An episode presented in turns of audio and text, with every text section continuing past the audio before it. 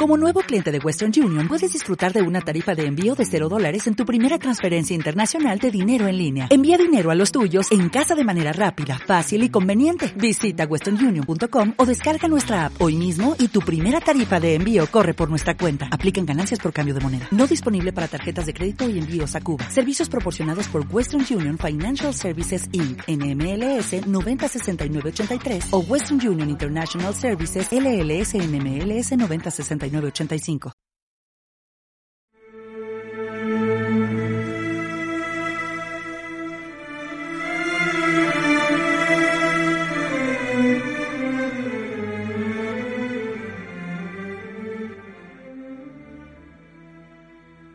Saludos y bienvenidos a Power por Bolerías, el podcast donde la historia tiene historias que contar, donde la filosofía encuentra voces y oídos y donde la música entona su pasado. Este es el espacio donde intentaremos que todos convivan en perfecta armonía.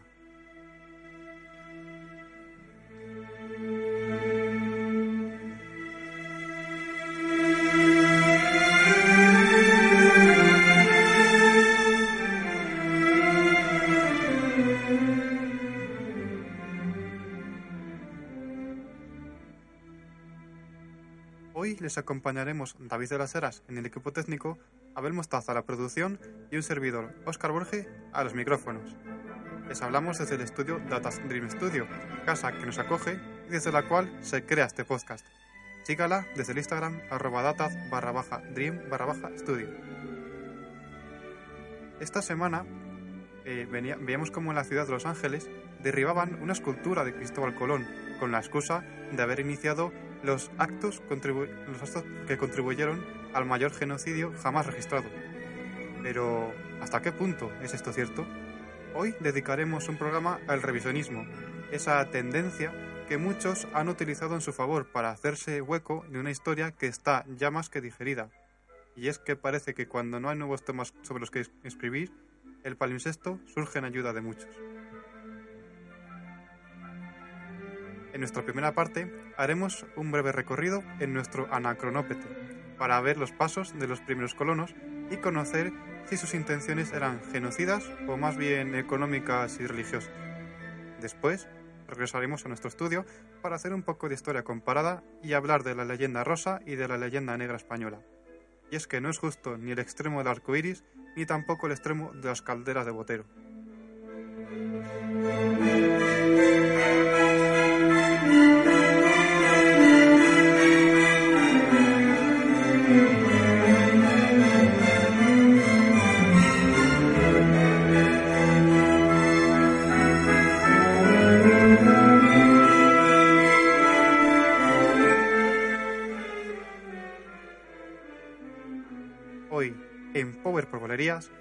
Cristóbal Colón describe España, de historias y pareceres españoles.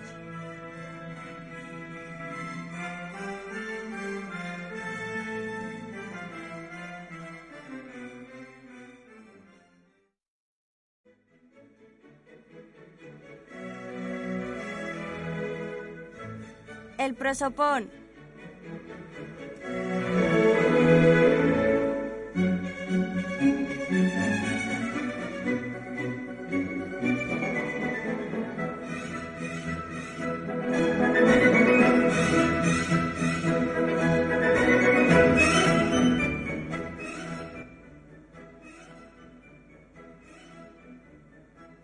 Bueno, Abel, pues hoy vamos a hablar sobre este tema del revisionismo y todo ello.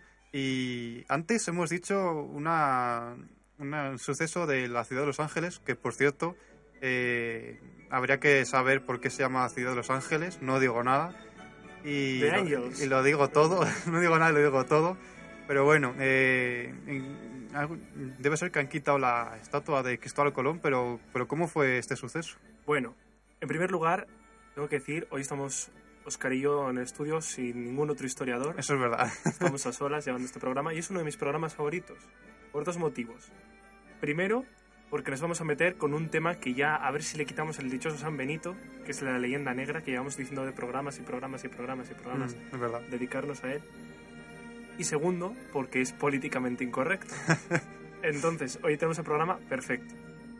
Y efectivamente, esta semana ha salido de la prensa precisamente el tema este de la, de la estatua de Cristóbal Colón, que en la ciudad de Los Ángeles la han retirado. Atención, voy a buscar la noticia. Mm. La frase literal que ha dicho Encima la noticia tiene mucho... mucho- Luego les escribo la situación, ¿vale? Pero quiero mucha buscar la historia. frase exacta que ha dicho, que es eh, el concejal Mitt O'Farrell ha dicho la siguiente frase. Sus actos contribuyeron al menor genocidio jamás registrado. Su imagen no tiene que celebrarse en ninguna parte. ¿De acuerdo? La historia, como has comentado, Mm. fue de la retirada de una estatua de Cristóbal Colón que le había regalado, si no recuerdo mal, Italia a la ciudad de Los Ángeles. Y en ese momento es que me parece tan, no sé si decir hipócrita, es que no sé qué- no sé qué palabra utilizar. Surrealista. Había, sí, surrealista. Había una serie de indígenas celebrándolo con ritmos de tambores mientras, mientras este alcalde, que recordemos que se apellida un apellido típicamente español, como es O'Farrell, ¿no? Mm. eh, eh, retiraba la, la estatua, que era en plan, mm, momento. Primero, Colón genocida. Y segundo, un estadounidense quitando la estatua de Colón acusándole de genocida. Y tercero, una serie de indígenas mm, reclamando lo bueno que era esto. Era como en plan, ¿qué está pasando? Tiene mucho sentido todo. Muchísimo tío. sentido. Entonces ya di- dije, pues es la ocasión perfecta, ahora sí, para hablar de la leyenda negra. Entonces Eso es. creo que tú nos hablarás de ella, pero primero, recomiendo que lean, hay la noticia, yo he tomado varias fuentes, tengo aquí mm, una del país que se llama eh, ¿Qué haría el revisionismo? Que es de lo que vamos a hablar, ¿no? Otra Mm. del país internacional, que es Los Ángeles retira una estatua de Colón, no hay que celebrar al responsable de un genocidio. Otra del mundo que se llama La ciudad de Los Ángeles retira una estatua de Cristóbal Colón como un acto de justicia restauradora. Todas son de periódicos de diferentes, además vamos de diferentes ideologías. Entonces, si tienen la oportunidad, la leen, podríamos entrar a comentarla, pero vamos, que yo creo que queda No, bastante sí, claro que- lo, que, lo, lo que pretendían y lo que se intenta hacer con esta, con esta reivindicación. Y sobre todo recomiendo, por favor, porque en este programa de hoy no nos da tiempo, un artículo del país, del país Historia, que se llama ¿Fue Colón un genocida? en el que diferentes historiadores, de, tanto americanos como españoles, se plantean si la- la- el adjetivo de genocida puede ir con Se Cristóbal Colón. Claro, sí.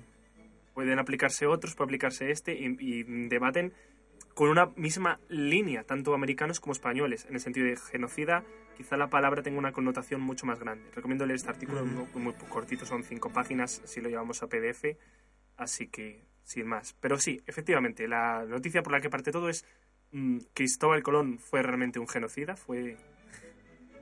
Fue una persona un poco... Claro, es que luego lo veremos en el programa, que veremos qué, qué intenciones tenía realmente y todo ello. Sí, porque además hemos decidido dividir el programa como en dos partes. Eso es, sí.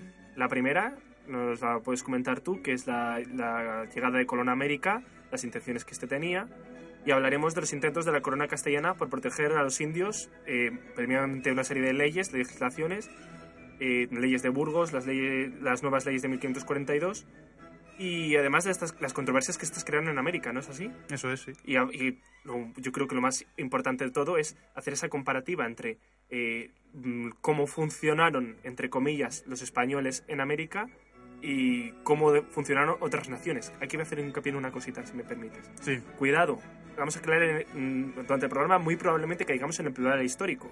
Pero Mm. hay que rechazarlo. No olvidemos lo que hemos dicho en otros programas, el plural histórico. Yo soy español, me considero español, pero me considero español, mm, ya automáticamente van a ti- tildar de facha. Cuidado, me han tildado de las dos corrientes, así Sí, que tanto- siempre lo soy digo, ¿no? testigo de ello. Me han tildado de fascista por un lado y otras veces me tardan de rojo, me tildan de rojo, pero no. Es una cuestión de... eh, he nacido aquí de una forma aleatoria como puede haber nacido en otro lugar y me gustan las cosas que, que puedo presumir de mi país. Igual que me- si un francés me, me presume de la torre, eh, de la, ¿cómo se llama? De la Torre Eiffel, Torre Eiffel, sí. mm, lo veo, lo veo legítimo. Es, O de es verdad. también. Exactamente. Si tú quieres, yo puedo defender lo mío porque mm, lo conozco, es mi tierra y me si quieres la palabra, yo siempre digo que es patriota. Es decir, Mm. yo soy antifrontera. Esto, esto es un poco paradójico, ¿no? Sí, eso Pero es verdad, es verdad que yo digo, joder, pues dentro de lo que tengo, de lo que me han definido como este territorio, joder, hay que conocer esto un poco. Y en vez de a lo mejor tanto mirar eh, las islas no sé qué, vamos a mirar también un poco a ver qué tenemos por aquí cerca, que España, en concreto, si me lo permite, eh, la zona castellano-leonesa y norte cantábrico, tiene mucha historia que contar, pero muchísima historia que contar. tanto. Y vamos a buscarla en otros lugares. Y se la llevan la nuestra a otros lugares, que esto es peor. Como ese famoso parque de Estados Unidos, co- reconstruido con un montón de iglesias románicas eh, españolas. Entonces, por un lado, evitemos ese plural histórico, ni yo soy eh, un español del siglo XVI, ni la ideología de España es la misma, ni lo que es la idea, ¿vale? Lo que es. España no es la España actual, ni el pensamiento de época, etcétera, etcétera, etcétera. Es decir, aunque caigamos en plural histórico al hablar de los españoles, hay que tener en cuenta que no. En- durante todo este programa veremos que no somos ellos ni ellos son nosotros. Eso ¿Vale? es. Entonces tampoco podemos sentirnos culpables por algo que yo no he hecho. No puedo sentirme culpable porque, mm, mm, yo qué sé, eh, Colón llegara a América. Oye, pues llegó. Pero es que hasta qué punto Colón era español también, volvemos a lo mismo. Claro, que ya sí, que se lo debaten entre varios sitios. Y se lo debaten entre los portugueses, entre los italianos, entre los españoles y creo que los holandeses también. Ujú. O sea, están, ¿qué de quién era? Bueno, y también los catalanes, que recordemos que los catalanes no son españoles, por lo cual no entrarían en esta, en esta concepción. Notes la ironía del concepto. Así que, Además, también me viene a la mente ahora de, de primero de carrera cuando fue con Gavilán, que cuando estaba el tema con los nazis y todo eso, que claro, pues nos recomendó un libro, que se llama El Lector, creo, el libro, y bastante bueno ese libro porque habla sobre un chico que estuvo, como que nació justo después de la Segunda Guerra Mundial. Y claro, pues él vio los juicios de Nuremberg y todo eso, y bueno, nació, vamos, en plan que no vio la Guerra Mundial. con- Vivió justo O sea, como que no vivió como tal, que casi ni siquiera lo vivió, por así decirlo. Y claro, pues eh, se ve como, como que él se siente culpable, más o menos, de, de algo, pero luego se- como que, no sé si, ya no me acuerdo cómo era, pero bueno, como que diciendo, bueno, si es que como que soy culpable, pero ¿cómo que soy culpable? Si ¿por no qué soy tengo, culpable si no yo tengo... no, yo he hecho nada? Claro, yo no, yo no estaba en la Segunda Guerra Mundial, yo es que he estado después. O sea, ahora no tengo nada de culpa y se ve un poco ese sentido que estamos intentando dar en este programa de en plan, oye, mira, ese habrán sido otros, pero nosotros no. Y es que, entre otras cosas, en este programa meditaríamos sobre el sentido histórico y el método histórico. Es decir, eh, lo que hemos dicho, no somos nuestros antepasados y lo que hay que ceñirse es, estos son los hechos. Ujú. Tenemos varias fuentes de estos hechos. Los hechos son estos. Ah, tenemos una fuente de no sé quién, una fuente de no sé cuántos. Habrá que intentar reconciliarlas todas y formar lo más fielmente posible la realidad. Veremos ejemplos de leyenda negra, es verdad, pero también hablemos de la leyenda rosa española. Yo, Mm. por ejemplo, luego hablaré de la batalla de Covadonga. Sí, sí. ¿vale? Como nos la han contado y qué versiones conocemos de la batalla de Covadonga. Veremos que no... El hecho es... Hay un hecho. Y como se ha contado, es otra cosa. Eso y ya en la segunda cosa. parte... mm, Y en la segunda parte entraremos a comparar la historia que oímos de España con aquella que los hechos contrastan. Eh, con- constatan, perdón. Y es que, como dice Payne en su en defensa de España, ningún otro país como España posee una historia tan rica en sus imágenes ni tan abundante en conceptos, mitos y leyendas. Es la historia más exótica de Occidente y también la más extensa y extrema en su envergadura, tanto cronológica como geográfica, y con mayores diferencias en las distintas épocas. Vale, démonos cuenta... Quiero que analicen, vamos a leer otros fragmentos de este libro, vamos a irlo citando. Hmm. Y a priori, mm, muchos pensarán que de nuevo estamos exaltando España. Dense cuenta, por favor, de lo que dice literalmente la- la- el, el- el fragmento. Eh, ningún otro país como España posee una historia tan rica en sus imágenes ni tan abundante en conceptos, mitos y leyendas. Es decir, Mm. no estamos hablando de lo que es real, de es que España tiene no sé qué, ¿no? También vamos a decir, es que esto es mito. Esto España no lo tiene. Vamos sí. a hablar de la leyenda negra y la leyenda rosa. Sí, Y bueno, además es que a lo largo de los siglos la historia de España se ha descrito y definido a partir de conceptos inusitadamente controvertidos. Esto es muy importante. O sea, vamos a hablando de estos dos conceptos de leyenda eh, negra y leyenda rosa, a España se ha tildado como reino, barbari, barba, perdón, reino bárbaro decadente, Conquista oriental, paraíso multicultural, guerra divina, reconquista, Inquisición, primer imperio mundial, monarquía paneuropea, decadencia profunda, leyenda negra, país insurreccional que reclama su independencia, cultura romántica por excelencia, sociedad convulsa y o revolucionaria, democracia militante antifascista, país fascista retrogradado, perdón, retrógrado. pionera democracia de consenso. En fin, algunas de estas concepciones son tópicos sencillamente falsos, pero la mayor parte se refieren a procesos o logros históricos muy complejos que requieren mucha matización, que es Eso es. precisamente lo que nosotros haremos en este programa. Eso es. Y bueno, además esa parte principalmente eh, será dirigida por ti, además, quiero decir. La parte de mitos y leyendas negras es, sí, sí. comentaremos un dos o tres, ¿sí? Eso es, sí, sí, sí. Y bueno, ya el- en última instancia, por así decirlo, como, no sé cómo decirlo, eh, también vamos a explicar lo de qué es el revisionismo, revisionismo. y hablar un poco de los métodos históricos actuales. Eh, así, a priori, el revisionismo es, mm, podríamos definirlo como una corriente, Dentro de historia, claro. exactamente dentro de la historia, que lo que pretende es hacer una revisión del pasado, ¿no? Ujú. Y luego hablaremos de que este revisio- revisionismo es muy peligroso, Porque, bueno, tú lo has dicho en la introducción, ¿no? Sí, que las dos- que cuando ya está todo escrito, pues mm, yo quiero escribir, so- soy historiador. Quiero descubrir, nos lo decía también en un programa, eh, Pablo creo que fue el que cuando nos hablaron de, Eh, la prehistoria. de la prehistoria. Sí, puede que, ser. que nos dijo, a ver, esto es- está sin estudiar, chicos, dejaos Es de- verdad, de estudiar sí, sí, la contemporaneidad y sí, a estudiar de esto otro. Es que es verdad, muchas veces muchos historiadores quieren centrarse en descubrir cosas ya donde... Donde ya no se puede a- a- descubrir hasta, más, Hasta claro. descubrir si la punta de una flecha podía ser de metal cuando mató a yo que, a yo que sé, vamos a ver. Realmente no sé hasta qué punto se puede llegar. Y el revisionismo yo creo que es fruto de esta tendencia histórica de muchos historiadores, valga la redundancia, decir, coño, pues yo creo que esto vamos a darle otra vuelta de tuerca a ver si se puede ver desde aquí. Mm. Y revisar cosas que ya son en plan, a ver, que el hecho es este. Que, esto no hay más. esto- que no, no se puede sacar más fumo de esta naranja ya. En fin. Y hablaremos también un poco de, los de la metodología que utiliza la historia. Eso es, sí, sí, del método histórico y de todo ello, claro. Un libro genial, Idea de Historia. Ya lo he dicho en otras Idea de historia, vale. de historia. Apuntamos Filosofía de la entonces. historia.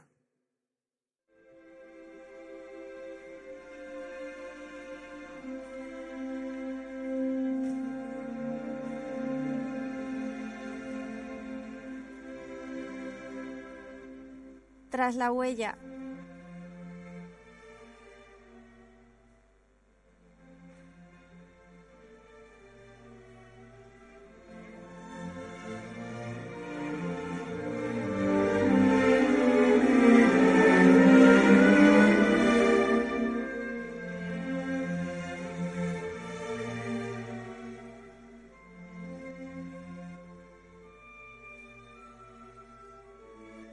Pues como hemos dicho antes, vamos a tratar en la primera parte sobre Colón, los viajes que hizo y luego después las leyes de, a favor de los indios y bueno, qué, qué pasó después con las demás naciones europeas cuando fueron a, a América. Porque si nos ponemos en otros continentes, pues ya se nos iba un poco más el programa nos- todavía. sí, sí, sí.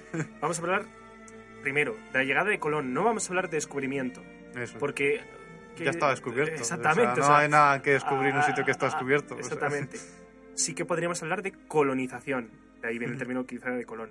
Claro, y aquí es. es tu parte, en esta primera parte del programa, en esta primera hora, hablaremos precisamente, como tú has dicho, de la llegada, de cómo llega, eh, con qué intenciones y a ver si podemos aplicarle ese adjetivo calificativo tan, yo diría, peyorativo como es el de genocida. En Mm. plan, no, no puede haber nada peor. Eso es, sí, sí, sí. Pero bueno, antes de, de hablar de la llegada de Colón a América, hay que decir muy brevemente eh, por qué, cómo, cómo fue posible todo este viaje. Eh, pero bueno, el auténtico, la llegada, por así decirlo, el auténtico descubrimiento, vamos a dejarlo ahí, aunque ya sabemos que no fue así, pero bueno, vamos a dejarlo que el auténtico descubrimiento fue el de Colón. Y sí que se dice que los vikingos, eh, los normandos o bueno, incluso fenicios, que, Que habían pasado. que habían pasado por allí incluso. Esto pero, lo hablamos en el programa de vikingos, creo Pero sí, recordar, sí, con- sí, con claro. Sandra. Vamos, es, es un buen momento para recordar ese programa, que lo escuche. Y, y es que es verdad, los vikingos llegaron allí, pero es que, es eh, mira, lo tengo aquí además, es que los, los vikingos eh, llegaron primero a Groenlandia y luego después llegaron a- hasta América, Norteamérica, norte, norte, norte, en plan Canadá y todo ello. Ya lindando, sí, ahí Y- con, con el hielo. Eso además, y eh, llegaron a una zona que llamaron Heuland, o, o en su idioma natal, eh, zona, de, zona de rocas. Ujú. Y además te- esto se conoce por los cantares de gesta y todo ello. Pero es muy indefinido. Además, eh, establecieron colonias, eso sí, pero por la llegada del frío invernal y todo ello tuvieron que abandonarlas. Y además eh, pasaron un, un hambre, vamos, tremendo. Y por eso no se puede, no se puede considerar como que ellos llegaron allí, a, o sea, como que ellos descubrieron, por así decirlo, porque es que no provocaron cambios en América. Y, Fíjate, el lenguaje, todo ellos quedan en olvido. que yo, yo veo lo mío, ¿no? Fíjate el lenguaje qué complejo es. Colonización viene de Cristóbal Colón, la palabra, Eso es. ¿no? Viene de colonizar. Sin embargo, ellos llegaron primero. Llegaron antes, sí.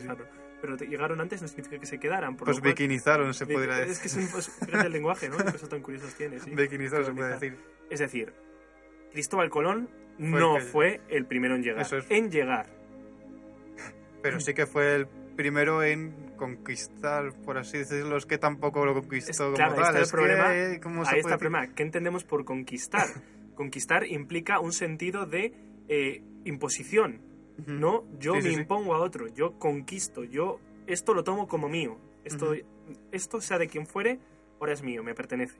Eso y es. es que precisamente Cristóbal Colón, la idea de conquista, conquista como tal, nunca la llevó. Sus intenciones eran más bien otras. De hecho, se topó, bueno, y murió topándose con una realidad que pensaba totalmente distinta. Eso, eso es verdad, porque además eh, hay, que hacer, hay que explicar también antes eh, cómo los adelantos técnicos, como por ejemplo la carabela y bueno, eh, la navegación de ultramar y todo, todo ello, también contribuyó a este hecho de, de poder posibilitar un viaje de, tal, de estas características que no se había realizado, en plan, para descubrir tierras de por ahí, que no se sabe si estaban o no, pero bueno, Colón decía que sí. Y bueno, también fue esencial la conquista de Canarias por los, por los castellanos, mejor dicho, 100 años antes, más o menos en el 1300, un poco más adelante. Y bueno, luego también todas las teorías que hay sobre, sobre la vida de Colón y todo ello, que bueno, eso a lo mejor incluso habría que, dedicarlo un programa entero, porque tiene una vida que, que no se sabe cómo de dónde vino, casi. Su, su origen Se cree que es de Génova, pero... se lo disputan mucho, se disputan italianos, españoles, Sí, sí, sí, franceses, uy, franceses, los perdón, catalanes también, catalanes Sí, sí. dicen que... Eh, pues esos españoles, he dicho, Ah, sí. sí, sí, sí.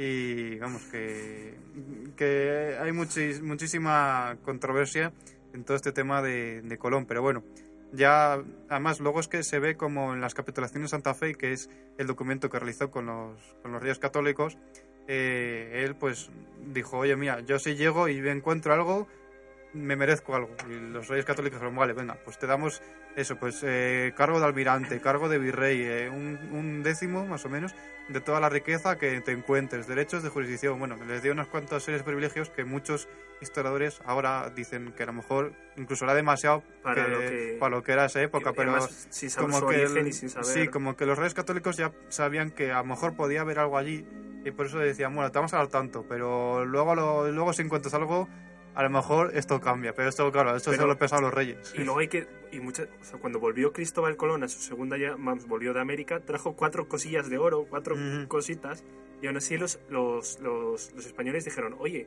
vamos, los españoles, los reyes católicos, Sí, sí, sí. Pues a lo mejor hay que volver. Eran cuatro cosas, o sea, realmente era mucho menos de lo que esperaban encontrarse. Ahora mismo, no, hoy no estamos grabando. El programa anterior, la segunda parte, la grabamos y la subimos a, a YouTube, Mm. lo que está ocurriendo aquí en el ¿Verdad? estudio. Pero ahora mismo nuestros oyentes no están viendo, pero Oscar tiene un tochaco de libro en la mano, más otros tres que tengo yo por aquí. o sea, Pedazo manual. todo lo que vamos a decir no está sacado de la inventiva, no, no. Está sacado de... bueno, luego, luego Luego diremos la bibliografía, claro, sí, la bibliografía, pero quiero decir, no nos estamos aquí yendo lo que digo, ni de mm, un patriotismo eh, de leyenda rosa, y tampoco hemos atacado... Lo, lo que pretendemos, como decimos, es este programa es, estos son los hechos, y así se los hemos contado. Los hechos. Eso es, no hay más. Usted tome no, la fuente no que hay quiera otra cosa. y haga el compendio, haga ahí el tutum revolutum como lo quiera, y en fin. Estás hablando de las capitulaciones, de que le concedieron sí, muchísimos privilegios. Eso sí, les concedieron muchos privilegios porque es que tengamos en cuenta que eh, Colón no es la primera vez que había venido a Castilla a decir, oye, vamos a hacer un viaje a unas tierras que, que creo que son Asia, pero bueno, que no, que no sé si, según mis cálculos están ahí, pero no sé si están ahí del todo. Y ya había ido a Portugal, a, a Inglaterra también. Inglaterra fue su hijo, en realidad, no me acuerdo cómo se llamaba, pero bueno, Inglaterra fue su hijo y a decir, oye, mira, que te expongo las cosas, como el, el proyecto, pero Inglaterra dijo que no, que no le interesaba mucho el proyecto. A Portugal sí que verá que como que tiene un poco más de excusa, que no le interesa el proyecto. También se lo fue a presentar dos veces al rey Juan II, creo que era, de Portugal, pero Portugal tiene sentido que no, que no lo aceptase en un primer momento por lo menos. Luego cuando vio que sí que había algo, dijo, oye, que sí, que sí, que estoy interesado, que estoy interesado en esto. Esto es- hay que decirlo, es muy importante, no sé si nos con todos los antecedentes, porque el momento entre España y Portugal no era muy bueno. Precisamente habían tenido, creo La recordar que fue en Tordesillas. es, sí, sí, además, sí. No, y creo que recordar que fue en Tordesillas cuando se- Sí, el pacto de Tordesillas. Sí, pero eso ¿no? fue más adelante, cuando ya Ah. fue el descubrimiento, bueno, vamos, la llegada posterior. y todo ello Pero fue hubo, posterior. hubo anterior entonces. Hubo an- antes del el Tratado de Alcasovas, el ser, Tratado de. Alcasovas donde se repartieron, por así decirlo, mm, por primera vez el mundo, que era eh, consistía en que las Islas Canarias, que las habían conquistado los castellanos, como he dicho antes, pero eh, dijeron los portugueses, mira, nosotros hemos llegado hasta el Cabo Buena Esperanza Ujú. y todo, bueno, luego después llegarán a la India, todo ello, pero bueno, eh, nosotros vamos a tener toda la costa africana, toda la costa oeste, por así decirlo, y vosotros vais a tener, eh, eh, ¿cómo se dice? Canarias. Para lo- lo- el resto de la costa para nosotros, las islas de Madeira y todo ello para para nosotros nosotros. también. Y claro, pues los, los españoles, este también tenía otros este tratado también tenía tratados de matrimonio, esas cosas, no sé, pero bueno, lo principal de territorio era eso, y había que entenderlo dentro del contexto de que fue después de la guerra civil y bueno, todo ello. Y, y bueno, hay que explicar también que es lo que te decía, que es que el momento era que Portugal dijo, bueno, mira, es que yo no estoy interesado en, en ir al oeste porque es que ya tengo África. Con África, pues sinceramente, me, me basta y me sobra. Luego ya se descubre algo, pero es como ese sí, que como se verá después, es que en plan, sí, sí, me interesa. Pero eso, ya a los reyes castellanos en un principio no les interesó tampoco, porque no, no como que estaban todavía con la reconquista de, de Tenían otros problemas. de ello todo eso. Y ahora cuando ya sabe que la reconquista, la, la reconquista y todo ello, además debe ser que Colón era muy buen, que hablaba muy bien, no sé cómo es, orador, y como que les consiguió convencer hasta tal punto de, fíjate, capitulaciones, todos los, todos los privilegios que les dio. Y de nuevo pensemos en la situación, lo hemos dicho en otros programas, los reyes católicos. Hablamos de nuevo como reyes católicos y, y automáticamente nuestro cerebro piensa España unificada. No, no, no. No, no, no, eso, eso, eso. O sea, sí, tendríamos a, a Fernando yendo hacia norte, sur, este, Claro, Aragón. y exactamente, Reino de Aragón, sus pretensiones iban hacia Italia. Luego hablaremos precisamente cuando hablemos de la leyenda negra de cómo Ujú. surge. Y eh, por otro lado, Isabel, le Eso interesaba más la zona norte, vamos a decirlo así. Eso es. Subir hacia Países Bajos, toda la zona de. Eso es, sí, sí, sí. Sí, sí, sí, Pero además, eh, este Colón se presenta ante los dos, ante, Ante el matrimonio. ante el matrimonio. O sea que luego la aceptación, luego sí que verá que fue desde Castilla donde se hizo todo y todo ello, pero eh, eh, El Fernando proyecto- también estuvo presente, también Fernando dio su opinión, aunque es en plan, pero si es para Castilla, ¿qué, qué tienes que ver tú aquí? Pero bueno, él dio su opinión, dio- dijo, vale, pues sí, vale, pues no. Y parece vale. una bobada, de nuevo insisto, ¿vale? Pero mm, es muy interesante ver mapas cartográficos de esta época. Pensemos, la intención de Colón era de nuevo hacer una vía, ¿no? De contacto con las Indias, Mm.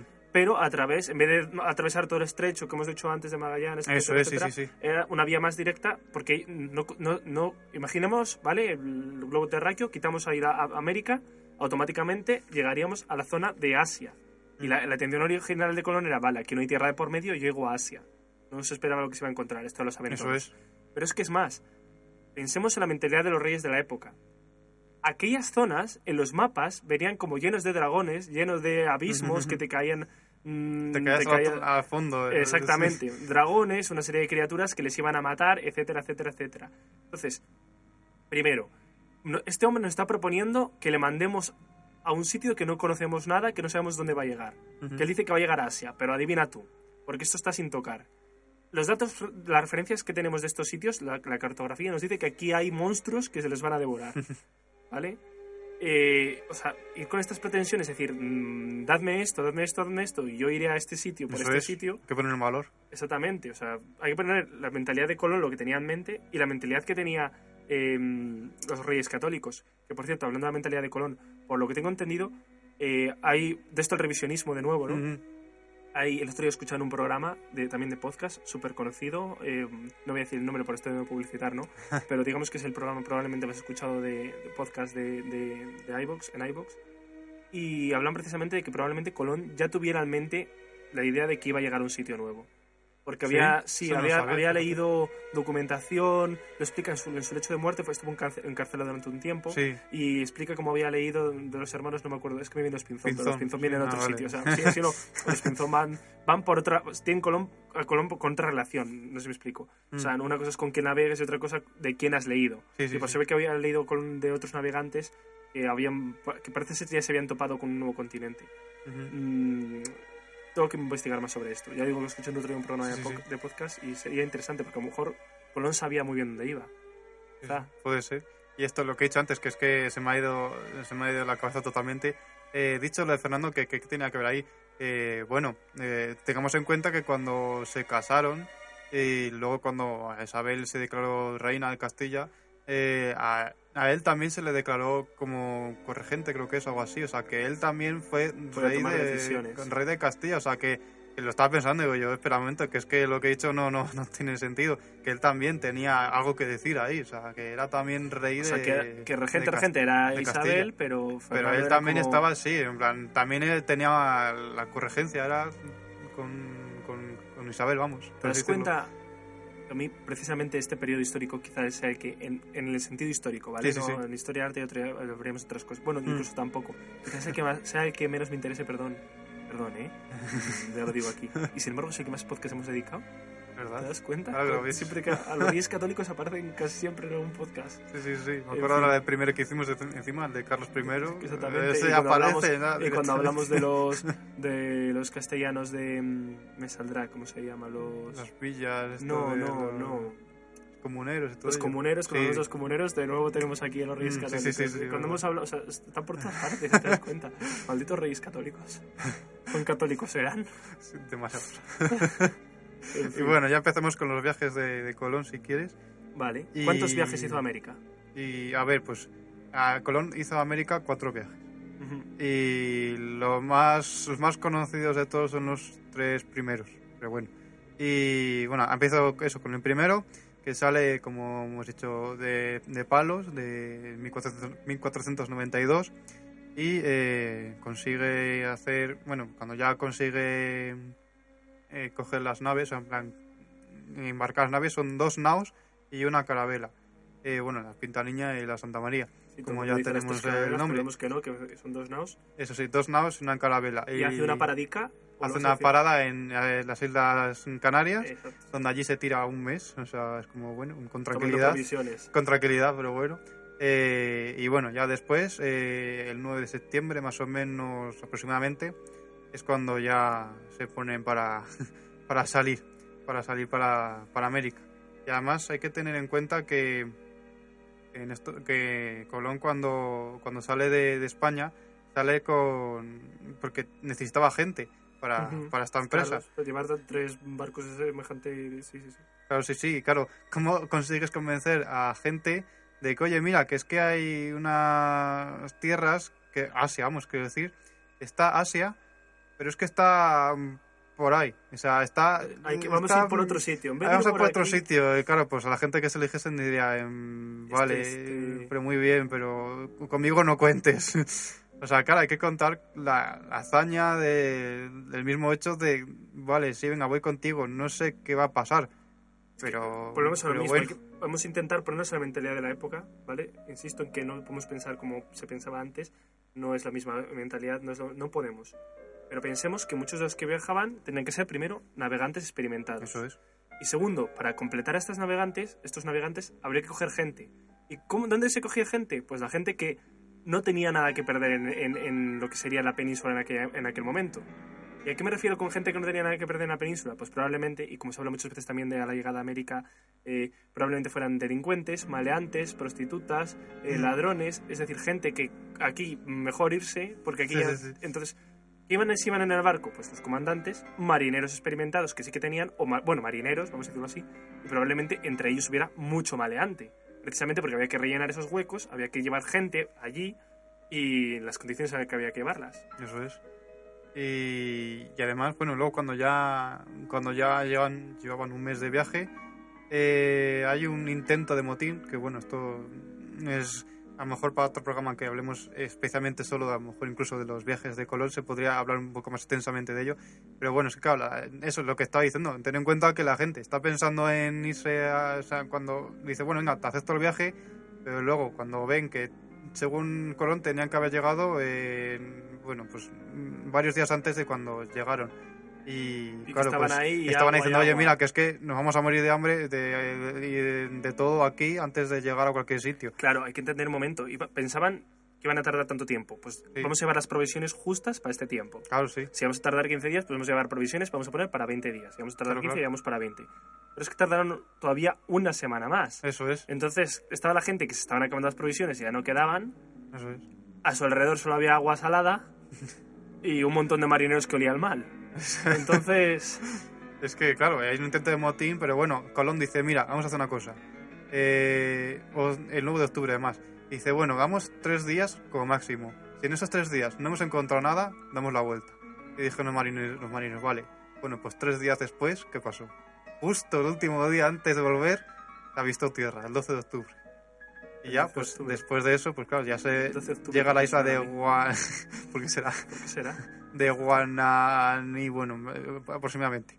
Y está, se renombra como San Salvador la isla y que luego hay mucha controversia también, esto hay que hablar otro, en otro programa, de la controversia de a qué isla llegó exactamente Colón, porque se supone que llegó, hay mucha gente dice, no, es que llegó hasta isla, no llegó hasta otra, pero bueno, luego se tiene un consenso sobre qué isla, sí que se tiene un consenso, quiero decir, sobre qué isla, a, a qué isla llegó, vamos, quiero decir. Aún se sigue buscando ese fuerte del que te hablaba antes de empezar el programa, luego hablaremos de él. Mm, sí, sí. Es que lo he leído antes, ¿sabes? Se sigue buscando todavía, en plan, tiene que existir. Sí, sí, sí. En fin. Y bueno, esto, ya esto supuso el triunfo de, de, de Colón y, y además, eh, pues cuando ya cuando ya llegó a, lo- a, a esto, al, al continente, continente, por así sí. decirlo, eh, pensó que eran las islas de- del territorio de Gran Khan, de, de, Que de Asia, Asia. sí, que había llegado a Asia, que había llegado eh, en la isla, incluso cuando luego después llegó a, a lo que es la actual Cuba, que la, la nombró como Juana, la isla.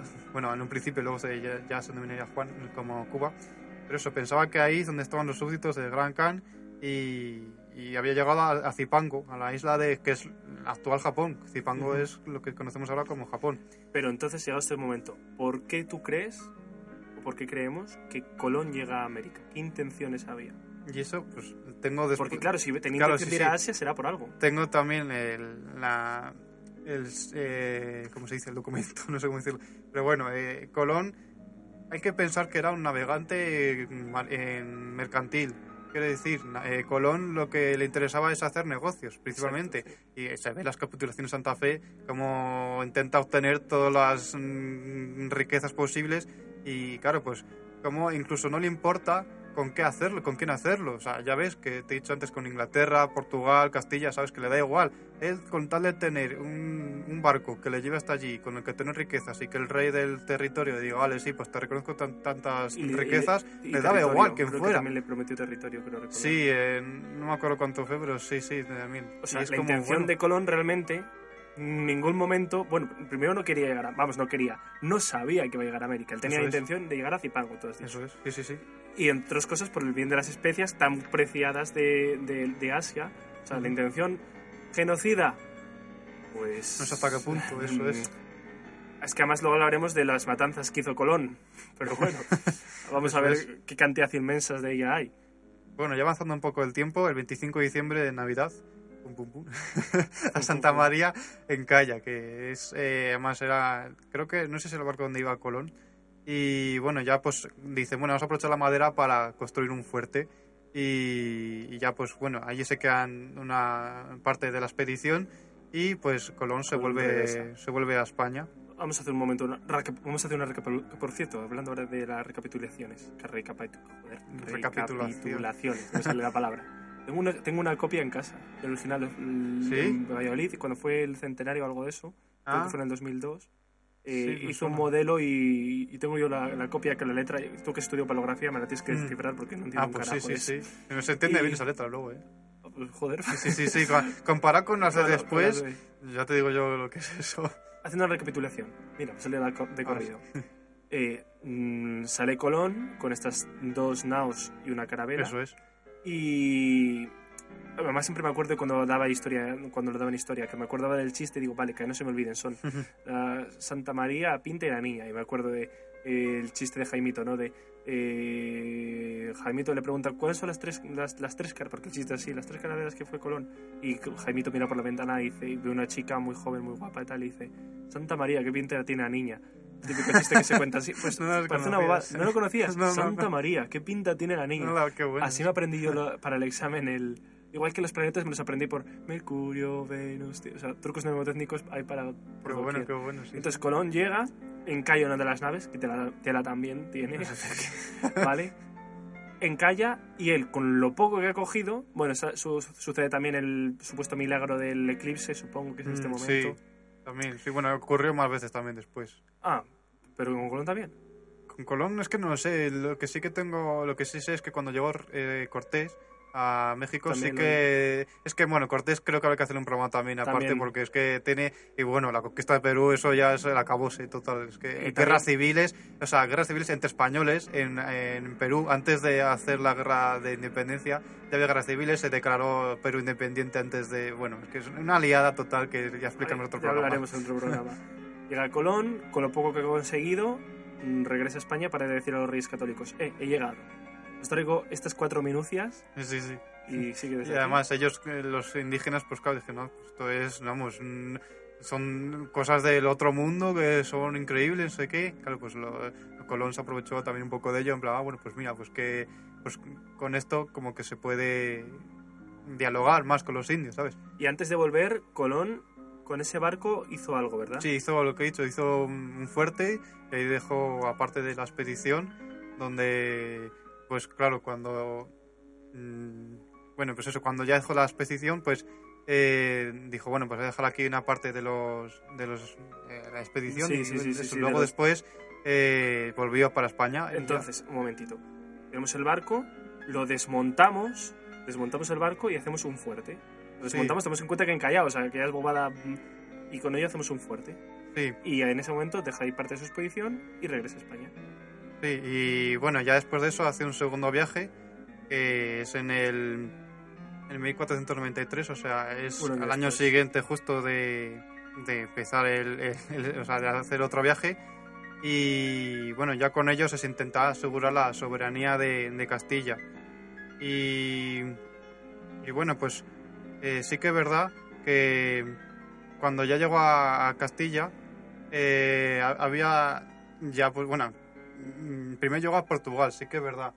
Pero ahí sí que es verdad que cuando llegó a Portugal dijo, bueno, pues el rey portugués, como te he dicho antes, dice, bueno, pues ahora mismo eh, tiene que haber una, Hay que hacer una algo. división, sí, sí. Hay que hacer un- algo. Sí, hay que hacer algo, sí, sí, hay que, como se pueda, pero vamos a hacer algo. Hay que hacer algo. Y bueno, pues dijo, bueno, pues vamos a hacer, un- eh, voy a hablar con el rey, con la reina, vamos, eh, castellana, y, y bueno, pues voy a hacer, un- vamos a hacer el tratado de, de Tordesillas.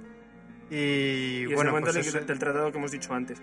Ahora entiendo yo también, si te digo la verdad, eh, ahora entiendo yo también por qué cuando miro las efemérides, que esto me critican mucho los de la- una compañera de clase que dice que siempre que estamos en clase me dedico a ver las efemérides del día y a pasarlas a mi calendario.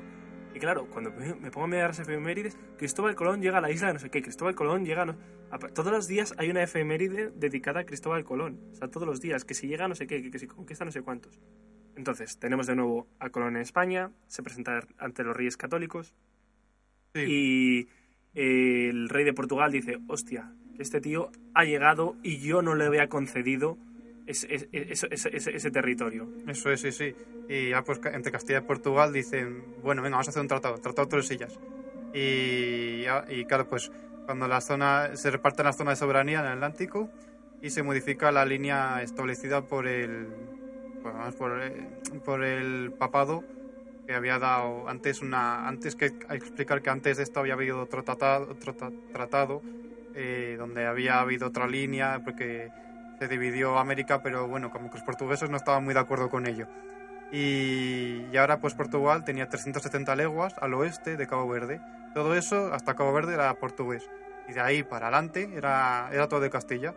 Así que bueno Portugal tenía África y tenía América. Así que tenía ya bastante bastante territorio en todo el mundo. Y Castilla en comparación pues no se sabía cuánto tenía tenía unas cuantas islas pero no sabían qué más podría haber ahí luego se descubrió que ya tenía todo un continente entero para, para ellos solos pero bueno En principio se fueron, o sea, realmente el que salió mm, bien parado era Portugal, Portugal, sí, a, sí, priori, sí. a priori, vale. ¿no? Eso es a priori, porque bueno, Portugal dijo, bueno, si hay algo, me toca algo. Lo demás, bueno, sí que acepto que tengáis vosotros los castellanos, pero para mí, mm, por lo menos, que haya bastante.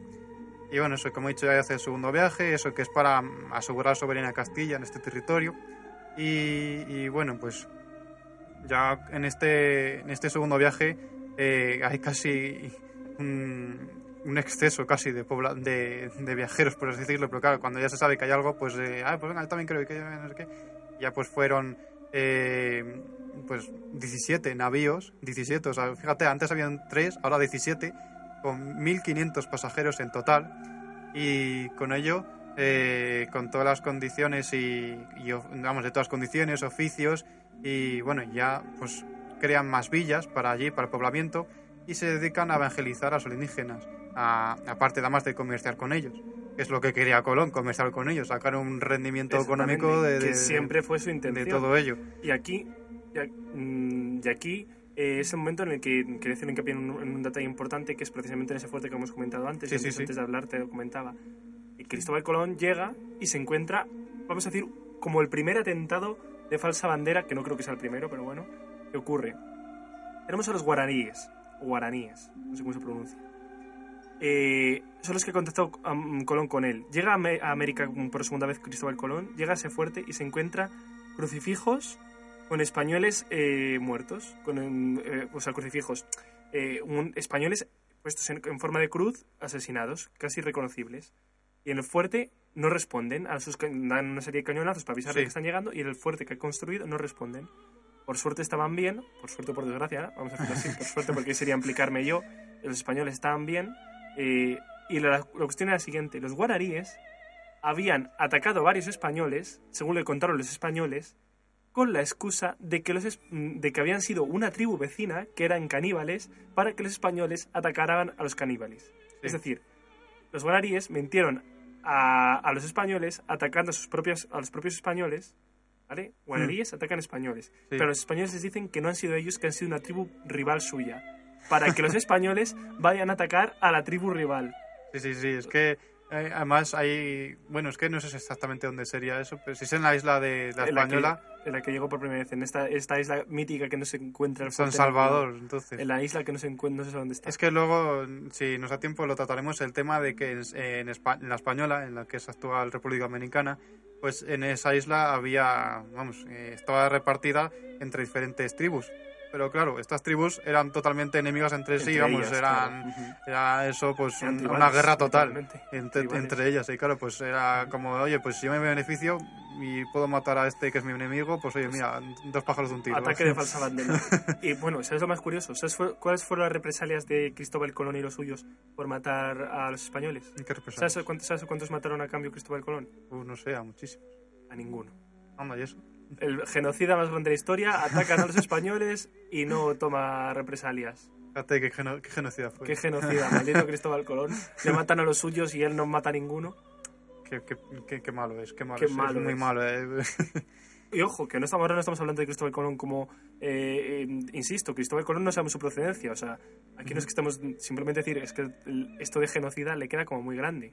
Eso y es. porque, un- mm, bueno, luego lo hablaremos. Supuestamente el alcalde de esta ciudad, este concejal, Mm. dice que se lo aplica no porque fuera él un genocida, sino porque fue el causante de lo que vino después, de toda la barbarie posterior. Y dije, es. ah, vale, la culpa de la Segunda Guerra Mundial es de Albert Einstein, ¿verdad? Por esa regla de tres, vale. Claro, es verdad. Uy, ¿Por qué no?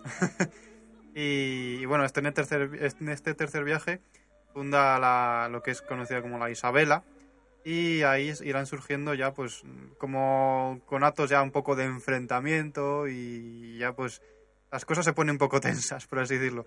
Y, y bueno, además llegan las, enfermedades, aparecen y afectan también a los, o sea, tanto a los eh, indios como a los, america- a los- A los los españoles. europeos, claro y afectan a los dos y claro pues empiezan a Las a- enfermedades es un factor claro, muy que suele pasar Sí, olvidado sí, sí. y es muy importante. eso sí empiezan a las poblaciones empiezan a descender pero vamos drásticamente enseguida Diezmar. Ujú. eso es a diezmar y, además eso pues las- los españoles empiezan a decir oye mira que es que ya estamos hartos de estar aquí que encima estamos enfermándonos y digamos que, que no y y bueno ya pues eh, como que al- sí que verá que aquí no fue Colón, o sea, Colón no lo, no lo mandó, pero sí que verá que muchos muchos españoles, de los que los que fueron con Colón, pues solo tenían la pretensión de, ah, mira, pues aquí hay riquezas y todo el oro y no sé qué. Pues claro, cuando cuando ya encima están enfadados con la situación, pues digan, pues vamos a pagarlo y lo que hicieron con los indios, pues eso, que la relación se deterioró un poco y porque decían que no llegaban a ayudar a los españoles y todo ello. Bueno, pues ellos, los españoles, eh, los persiguieron y los, forzaron a ayudarlos en, en la vuelta a casa, por así decirlo. Y, y bueno, pues ya mm, adelantando un poco más el tiempo de todo ello, bueno, pues Colón vuelve otra vez a, a, a España. Espera, y- aquí hay algo que quiero contar. Hemos hablado sí, de las sí. enfermedades, he dicho la importancia de las enfermedades, pero hay algo que no he contado. Los españoles, bueno, no, esto no es típico de los españoles, ¿vale? Llevaban consigo, igual que todos los imperios, una serie de cosas.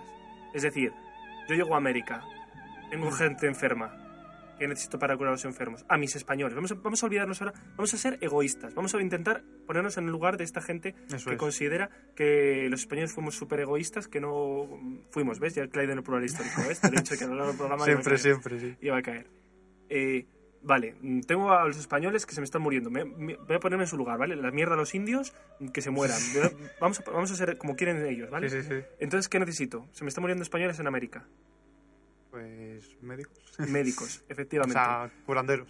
Llevaron médicos, vamos, médicos, como tú dices, el término médico le queda un poco grande, pero llevaron médicos entre sus, entre sus filas es. a América y fundaron los primeros hosp- hospitales americanos.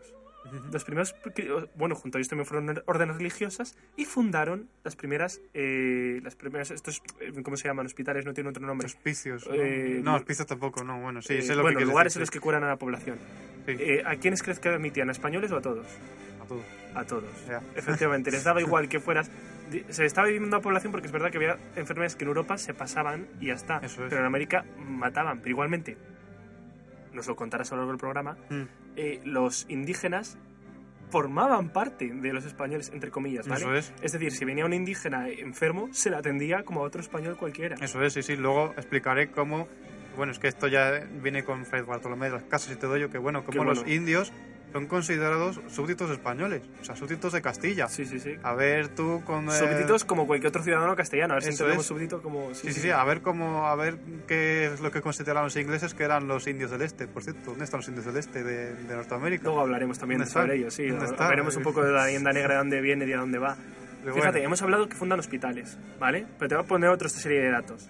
Universidad de Santo Tomás de Aquino en Santo Domingo, fundada en 1538, para la Mm. población de allí, para la población mm, que vivía en esta región, 1538, ¿vale?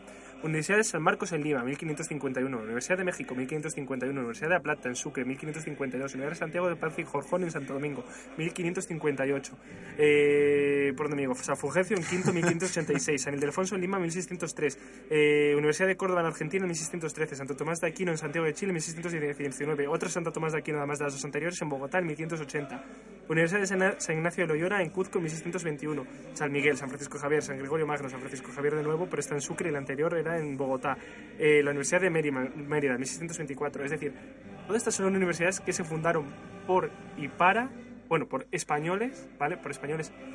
Es que el término español, insistimos, Castellanos. engloba, bueno, bueno, castellanos, pero también englobaba a los nativos. eso es. Es decir, fueron eh, eh, para, por y para ellos. Tanto españoles nativos como españoles no nativos. Pero la idea era, si se fundan en la ciudad con la gente que vive allí, Eso es. será para los que están allí. Eso es, ¿no? claro. ¿eh? Digo yo que un español que mm, estu- estudiará mejor en Castilla, que es lo que conoce, que es su tierra, que es su tal, que irse a univers- una universidad en el continente americano, mientras que los del Eso continente es. americano podían estudiar Eso allí. es, y ahora que lo, ahora que lo pienso también eso, cuando fue la conquista de, de América, eh, cuando llegó Hernán Cortés, claro, pues tú cuando ves a Hernán Cortés que va con cuatro, casi se puede decir cuatro matados, es en plan, ¿cómo puede con- conquistar a un imperio de no sé cuántos millones de personas con cuatro matados? Vamos a ver. Pues dijeron, vamos a ver, es que hay tribus enemigas de- del imperio azteca que cuando Que- pasaron por ahí los españoles dijeron, ah, no, mira que bien me viene para, Para para, atacar- atacar, al este que al llevo malo". 50 años intentando atacarle. Vamos a unirnos a vosotros. Los otros, ah, pues vale, pues guay. Así que ala. Que luego también hay que decir, por eso decimos que no vamos a caer en la línea rosa tampoco. También hay que Eso decir que es. ellos probablemente fueran la primera línea de batalla. Eso esta es. serie de, de indígenas. También. Hay, que decir todo bueno y todo lo malo. Eso eso como es. son. Por cierto, ¿sabes cuándo fue la primera universidad fundada en Inglaterra? En las colonias americanas. Fue la de Harvard en 1636. Recordemos que la primera fue en 1538 por Santo Tomás de Aquino en Santo Domingo. Un siglo antes. Un siglo antes. O sea, que fíjate, Qué sí, malos eran los españoles. había, había habido como un aniversario de Harvard hace poco o así. Sonaba. Y, y bueno, pues Tercera visita, no sé. eso es tercero viaje. Que empieza en 1400 bueno, salen en 1498 y vuelven en 1500. Y en este faltó más gente, porque el otro, como había habido revueltas y que si tal, que si cual, pues claro, cuando volvió di- dijeron, no, pues no, ya no queremos volver. Y se lo contó a, la más, a, los, castellanos y dijeron, no, es que yo tampoco sé qué. Pero bueno, hay que tener en cuenta un aspecto interesante. Aquí es donde fue el primer viaje donde fueron mujeres. Que los demás viajes no habían ido mujeres hasta ahora. Y este viaje fue, fueron mujeres. Por lo menos, de las que se se tengan constancia, cuatro. Pero bueno, eh, a lo mejor fueron más, no se sabe. Y, y aquí es cuando ya por primera vez tocan el continente, que hasta ahora no lo habían tocado, no sabían ni que, ni que habían, ni, vamos, que no habían llegado ni al continente siquiera. Y bueno, llegan a la desembocadura del Orinoco y además ellos Se empiezan a atravesar. Sí, sí, sí. Y además- la costa. Eh, Colón, hay que decir otra cosa que se me olvidó decir. Eh, Colón cuando vuelve a Castilla, pues a los reyes les dice, vamos, allí hay un paraíso, eso, Eso es un paraíso, es genial todo. Y claro, ¿qué quería conseguir con ello? Además, sí que es verdad que a lo mejor Colón se lo tenía un poco creído que era eso el, paraíso Ahora terrenal. hablamos de ellos. Pero sí. luego los reyes católicos o sea, también tenían intención económica de, oye, dame más dinero, como luego se vio con los 17 barcos de 1.500 personas, más, más dinero, más personas para volver allí y así pues seguir con la con viendo los territorios y todo ello. La idea del paraíso. Aquí entro en el terreno religioso, que sabes que yo controlo un poquito de esto. Sí, sí, sí, un poquito. Hemos, alguna vez hemos hablado de los monasterios, de los claustros y demás, de esa fuente en el centro, de los cuatro ríos, de las cuatro vertientes que supuestamente dan lugar al paraíso. Están Sí, imitando sí, sí. La, la fuente primigenia que hay en el paraíso de la cual derivan todos los ríos. Vale. Cristóbal Colón, como hemos dicho, va por especias, pero también hay otro motivo. O sea, va con idea de comercio, vamos a decirlo así. Sí, Y otro motivo principal es el motivo religioso. Y como tú bien dices, cuando ve el Orinoco se piensa que ese es uno de los ríos que describe el, en el Antiguo Testamento, que se escribe en el Génesis, Mm. hablando de, del paraíso. Piensa que el Orinoco es uno de los ríos del paraíso. sí, sí. Es decir, realmente se cree que está, que paraíso, por sí, fin, sí, sí. que ha encontrado por fin la tierra del paraíso. Que no está en Mesopotamia, no, no, no, no. Está aquí. Aquí. Este es el lugar, porque está el Orinoco que dice que es este. Vamos, tiene que ser el río del Tiene que ser, vamos, blanco en botella. más. y, y claro, pues él se, se piensa eso que hemos dicho, que es una que es el paraíso terrenal y bueno, pues ya empieza a establecer como es que no sé cómo denominarlo exactamente para no caer un bueno, en anacronismos, pero bueno, como sistema factoría se puede decir, eh, empieza a crear como las primeras eh, empresas, no es una empresa, pero bueno, para entendernos como empresa, por así decirlo, que no es una empresa, ya lo digo, pero para entendernos. Y, y bueno, pues eh, eh, bueno, pues aquí, allí la gente, pues los, los que están trabajando en las, en las minas y todo ello, eh, empiezan a trabajar y allí la gente que trabaja tiene un sueldo, eso hay que decirlo. Y Hombre, trabajan. eso hay que decir que tiene un sueldo, eh, pero vamos que más adelante lo explicaré también. Que con, con este sueldo, pues eh, Colón como que se lo tenía que pagar él, como era el comandante, por así decirlo. Y claro, pues empezaba a escasear el, el dinero y todo ello. Y claro, pues Colón lo que hizo, dice, oye, mira, pues eh, voy a permitir la venta de indios como, como esclavos eh, por parte de los, del resto de, de la expedición para que así con una, un cierto impuesto que yo me lleve, pues así puedo pagar y bueno, así un poco.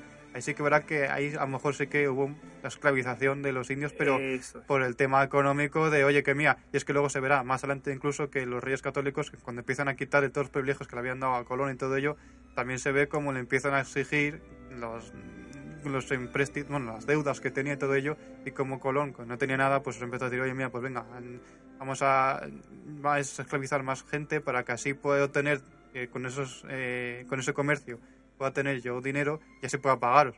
Pero no era porque como es que sois indios, pues ya está, voy a esclavizaros porque, porque sí. No, tenía el motivo de, oye, mira, necesito dinero, pues mira, vamos a hacer la, la esclavización. Dos cosas aquí importantes, Eso ¿vale? es. De nuevo, Sí, sí. insisto, igual que no podemos caer en la leyenda negra, no podemos caer en la leyenda rosa.